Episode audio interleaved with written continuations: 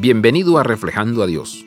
Los alumnos de primer grado no usan una caja de 24 crayolas. ¿Te acuerdas de primer grado? En la clase de arte, los niños usan 8 crayones gruesos de colores básicos. Los maestros no distribuyen páginas en blanco.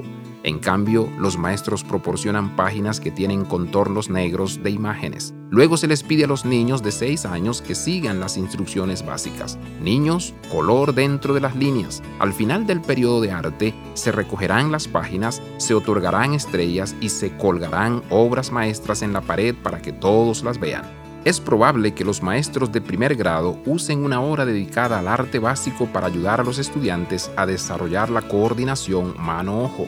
Los niños con los mejores resultados con los ocho crayones permanecen dentro de las líneas y siguen las instrucciones básicas. Jesús también enseñó los conceptos básicos de la fe. En Lucas 12, Jesús ofrece una lección básica de fe donde está tu tesoro, allí estará también tu corazón. Jesús enseña que nuestra fe florecerá cuando atesoremos y confiemos en su liderazgo en nuestras vidas. Las enseñanzas básicas de la fe son sobre los deseos del corazón.